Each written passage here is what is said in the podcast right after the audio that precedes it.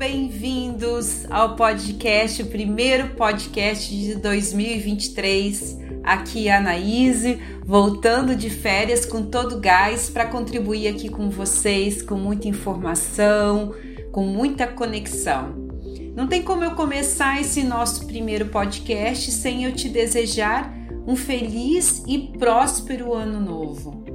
Eu sei que desde 2020 nós temos vivido em uma montanha russa entre sobrevivência e alcançar e realizar nossos sonhos e metas. Uma inquietação tomou conta da humanidade, fazendo com que todos se perguntassem várias coisas, dentre elas, qual o meu lugar no mundo? Por que as coisas para mim estão demorando para acontecer? Porque para mim está tão difícil. Para onde eu devo ir? Onde devo ficar? Ufa, tantos questionamentos que é impossível não trazer angústia, ansiedade, dúvidas e até mesmo medo. Mas um fato mais importante disso tudo é que, de uma forma geral, estamos sendo empurrados, ou poderíamos até dizer quase forçados a evoluir e encontrar a nossa missão, a nossa missão de alma. Por mais que às vezes possa parecer que a humanidade está involuindo, o que está acontecendo é bem ao contrário.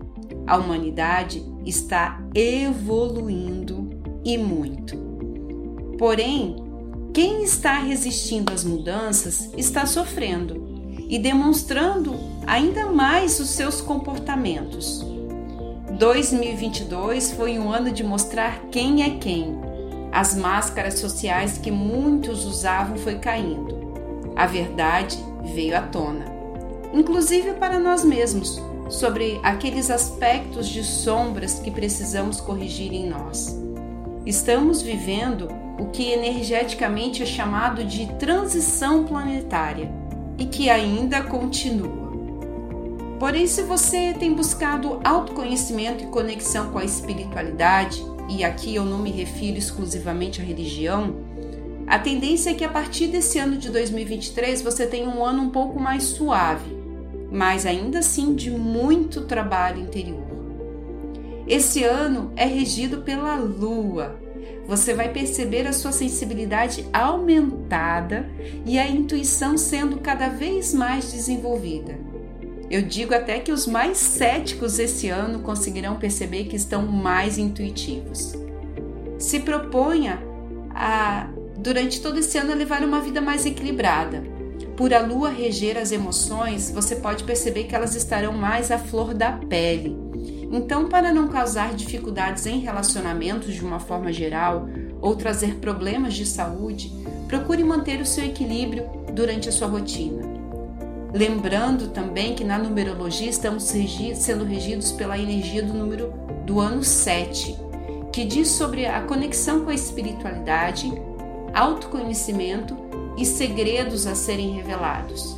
Então, esse ano trará também muitas descobertas sobre os outros, sobre nós mesmos e assim como inovações na ciência e tecnologia. Essa semana iniciamos com a frequência energética da primeira lua cheia do ano e ainda sobre a energia de retrogradação do planeta Mercúrio. Então, aproveite para fazer aquela faxina interior, seguindo a sua intuição, porque está bem favorável. Quem ou o que você ainda precisa perdoar? Quais os sentimentos que estão fazendo você ter um comportamento procrastinador? Que historinhas você anda contando para você mesmo que estão te mantendo estagnado? Essas são algumas reflexões que deixo para você essa semana. Lembre-se, esse ano, mais do que nunca, nunca você está sendo guiado pela espiritualidade. Então dê mais importância para a sua intuição e os insights que virão.